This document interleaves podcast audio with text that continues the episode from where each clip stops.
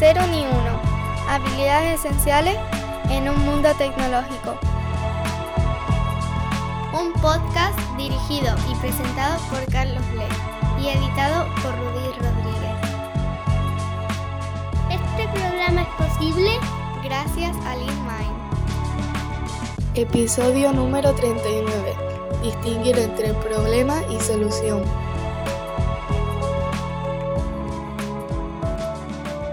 Hola, bienvenida o bienvenido a tu podcast sobre habilidades no técnicas y a veces también habilidades técnicas, ni cero ni uno, donde las cosas no son ni blancas ni negras, sino que nos centramos en esos grises que hay en la vida. Lo que te quiero contar en este episodio es muy obvio, pero continuamente estamos confundiendo las soluciones con los problemas, y eso nos lleva a frustraciones, a malentendidos, a que elijamos opciones que no son ni de lejos la más conveniente o la más efectiva, en definitiva a que nos compliquemos demasiado la vida. Quizá no te hayas parado a pensarlo antes, pero cuando empieces a ver la distinción entre problema y solución, no solamente vas a poderla aplicar en proyectos tecnológicos, sino también en casi cualquier aspecto de tu vida. Cuando te des cuenta de todas las veces que confundimos soluciones con problemas, Vas a ver este patrón en todas partes. Va a ser imposible que no lo veas.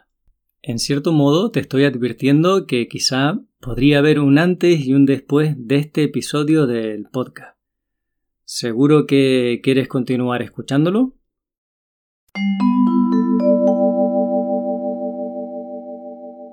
Hace algunos años yo estaba estudiando sobre Behavior Driven Development, Además de leer varios libros sobre el asunto, estuve en varios congresos en Londres y también vi en vivo algunas keynote muy interesantes, como varias de Goiko que me abrieron mucho la mente en esto de pensar en problema versus solución y distinguir muy bien los dos dominios. Mi principal motivación para aprender BDD era que quería hacer un mejor análisis de los proyectos de software, de los requisitos. Es que con demasiada frecuencia en esta industria se desarrollan cosas que no satisfacen al cliente. A menudo tenemos la percepción de que el cliente nos cambia los requisitos todo el tiempo.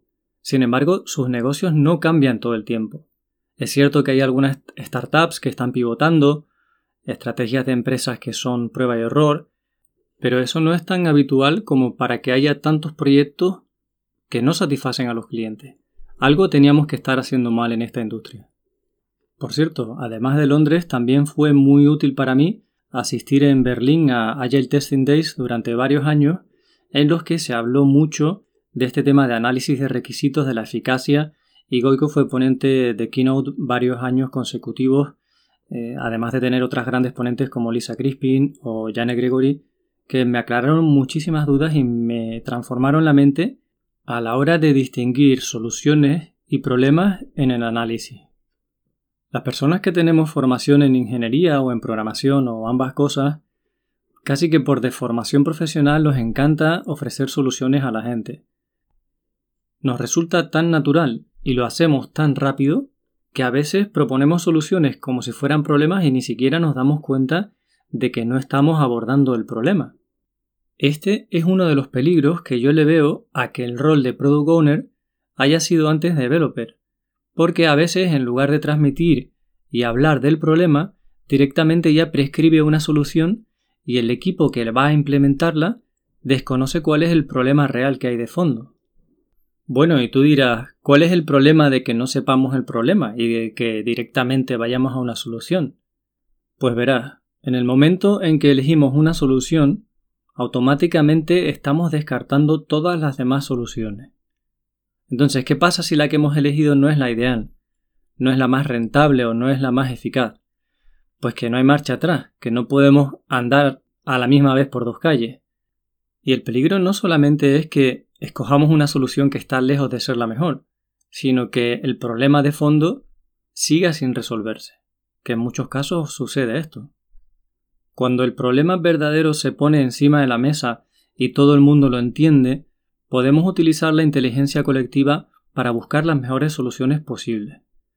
Marty Kagan, un especialista en asesoría de startups en Silicon Valley, tiene unas charlas muy interesantes donde habla de que en muchos casos se desperdicia el potencial del equipo técnico porque las decisiones de tecnología vienen impuestas por los inversores que no necesariamente saben de tecnología. Es decir, que el comité de dirección, los inversores, la junta accionista, decide una solución que se la transmite al equipo de ingeniería para que la implemente y entonces en este momento ese equipo está perdiendo toda posibilidad de elucubrar mejores soluciones utilizando la tecnología, quizá con tecnología más nueva. Las personas en la mejor posición para innovar son aquellas que utilizan la tecnología todos los días porque son capaces de saber los alcances que hay, las novedades que salen, y son las personas que podrían proponerte que en vez de utilizar una web, pues utilices un asistente de voz o una inteligencia artificial que haga no sé qué. Eso es mucho más difícil que se le ocurra a accionistas e inversores que van a traer soluciones mm, que parten de otras cosas que han visto, de otras soluciones que han visto, pero que no necesariamente van a ser innovadoras.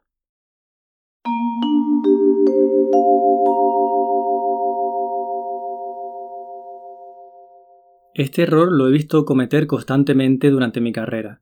Proyectos en los que llega un cliente que te pide que le implementes no sé qué funcionalidad igual que la de TikTok o igual que la de Facebook o en su día sería otra herramienta.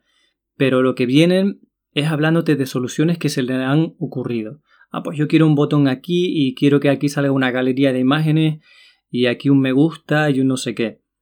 Pero no te cuentan qué problema es el que tienen, qué problema quieren resolver. Y el equipo, si no hace preguntas, si no indaga qué hay detrás de esa solución que se propone, seguramente la implemente y cuando el cliente la vea, pues se dé cuenta de que esa solución realmente le faltan cosas, que no se adapta tanto a lo que quería.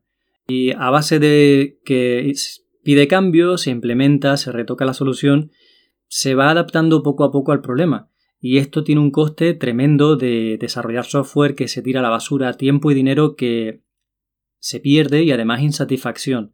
Un cliente que siente que no le entienden, un equipo de desarrollo que siente que el cliente no les habla claro, eh, es toda una fuente de problemas. Sería mucho más fácil y más directo si desde el minuto uno se entendiera el problema. ¿Cómo definimos un problema? Pues no es más que una necesidad no cumplida o un objetivo concreto que hay que cumplir. ¿Vale? Cuando hablemos de problemas, pensemos en necesidades o en objetivos o en metas que queremos alcanzar. Todo lo demás van a ser soluciones. Cuando nos hablen de un listado, de una interfaz que tiene un cierto aspecto, todo eso va a pertenecer al dominio de la solución, no al dominio del problema. Entonces, cuando alguien me plantea una solución pensando que es un problema y me pide que le ayude, ya sea cliente o sea en la vida diaria a algún amigo familiar que me plantea algo que piensa que es un problema pero me lo cuenta como solución, procuro hacer un ejercicio de ingeniería inversa de la manera más agradable y siendo pues no siendo tajante, no diciéndole a la gente, oye, no me cuentes la solución, cuéntame el problema, sino utilizando el coaching, haciendo preguntas. De bueno, ¿y de dónde viene eso? Eh, ¿Por qué quieres eso exactamente así?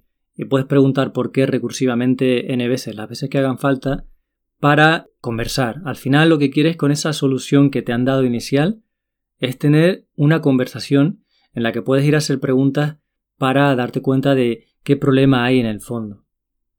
En ocasiones, cuando hablamos de proyectos de software, no vale solamente contener la conversación, sino que es muy importante desplazarse al entorno en el que surge esa problemática. Por ejemplo, si vas a hacer un software para una clínica dental, pues eh, acércate y ves cómo es el día a día de esa clínica dental.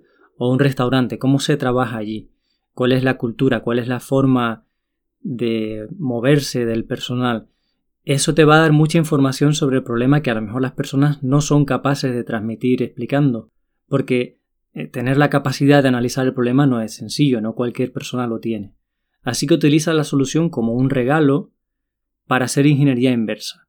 No seas tajante con la gente a la hora de decirles no, no, no, no me cuentes eso, no me interesa tu solución.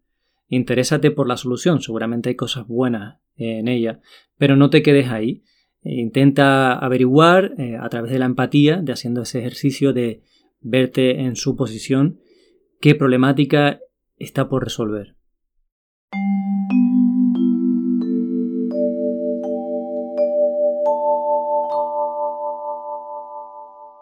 El tipo de relación que existe entre problema y solución es de muchos a muchos. Es decir, un problema puede estar asociado con muchas soluciones y a veces una solución puede estar intentando solventar varios problemas. Por eso para mí son muy útiles los mapas mentales, los mind maps, donde simplemente trazas una serie de flechas entre nodos, siendo unos nodos las necesidades, las metas, los objetivos y siendo otros nodos las soluciones. De esa manera puedes mapear el territorio y visualmente darte cuenta de cómo machean esos problemas con esas soluciones. Como te decía al principio, esto va mucho más allá de los proyectos de software. Por ejemplo, alguien podría venir y decir, mira, en la seguridad social deberíamos implantar el copago para ciertos medicamentos o ciertos eh, tratamientos. Bueno, ¿esto qué sería? Esto claramente está en el dominio de la solución. No me estás contando qué problema pretendes resolver, pero además, siendo esta solución, seguro que hay un montón de problemas en los que tú estás pensando a la vez, no solamente uno. Bueno, pues hagamos un análisis y un mapa y pongamos todos los problemas, todos los objetivos que queremos resolver y después pensemos en esa solución, pero pensemos en otras que a lo mejor son más baratas, eh, más plausibles, más verosímiles, eh, que se pueden aplicar antes. En definitiva, hagamos un mapeo del territorio, busquemos poner de manera explícita encima de la mesa problemas y soluciones y las relaciones que hay entre ellos.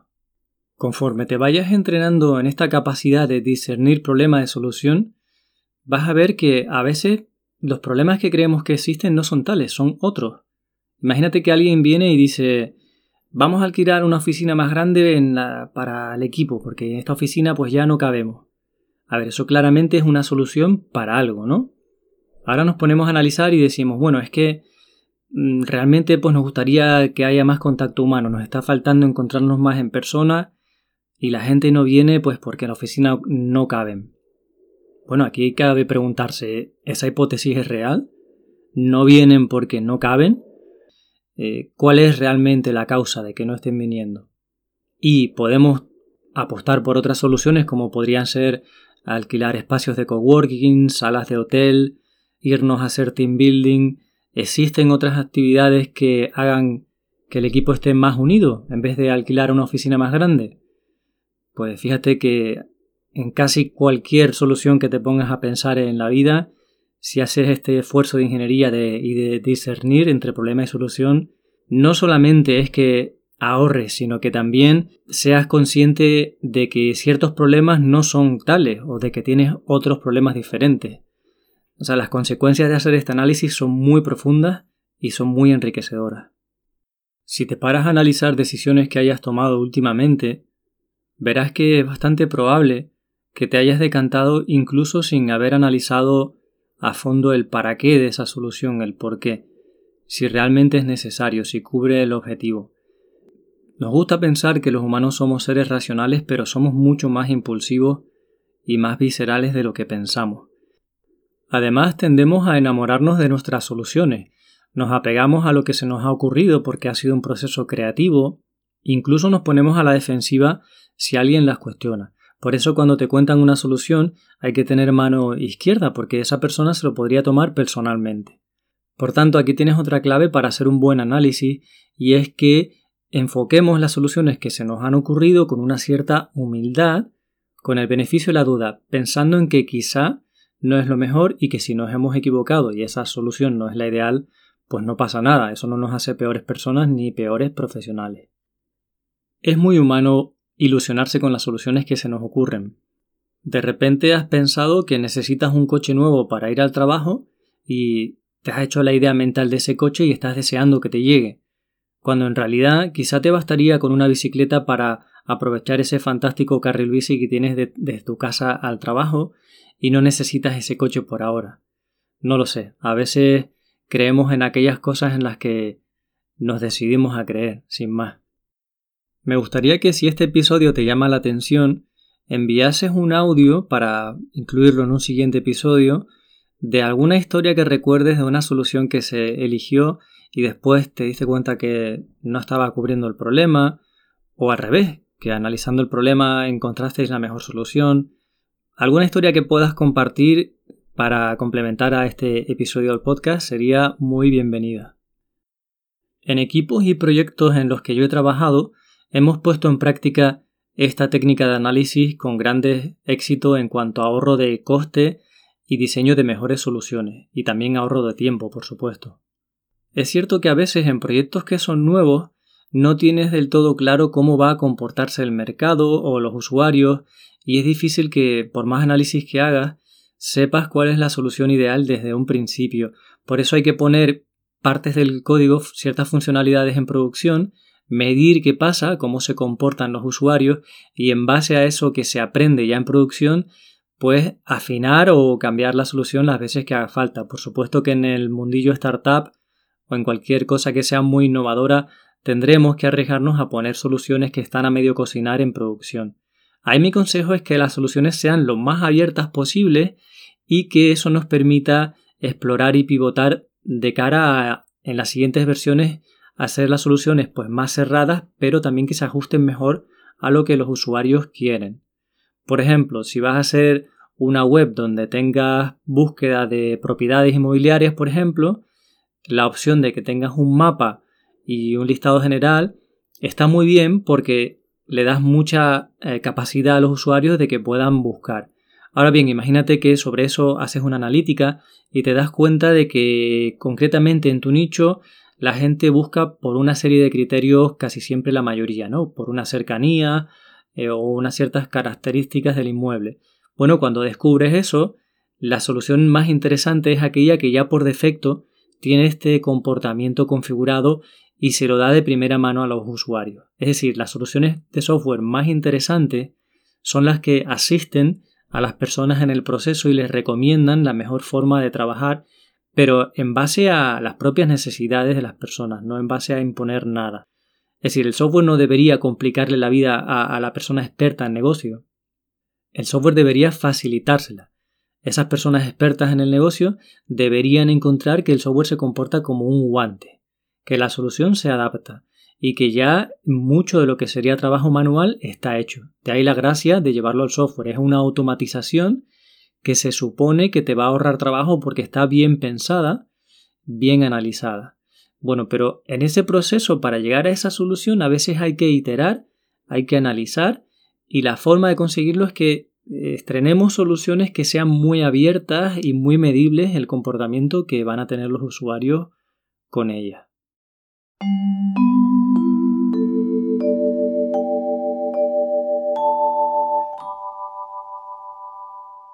Hay ciertos patrones en el diseño de soluciones que para mí son malos olores. Es decir, si estamos abordando la solución desde este punto de vista, peligro. Cuidado porque a lo mejor estamos siendo demasiado prescriptivos y demasiado simplistas. Y esto pasa cuando abordamos el desarrollo de un software como si fuera un CRUD, ¿no? Es decir, ah, sobre esta entidad hay que hacer alta, baja, modificación y consulta.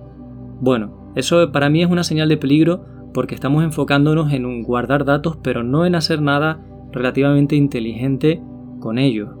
A mí me gusta pensar en que la herramienta aporte un valor diferencial que no aportaría, por ejemplo, una hoja de cálculo.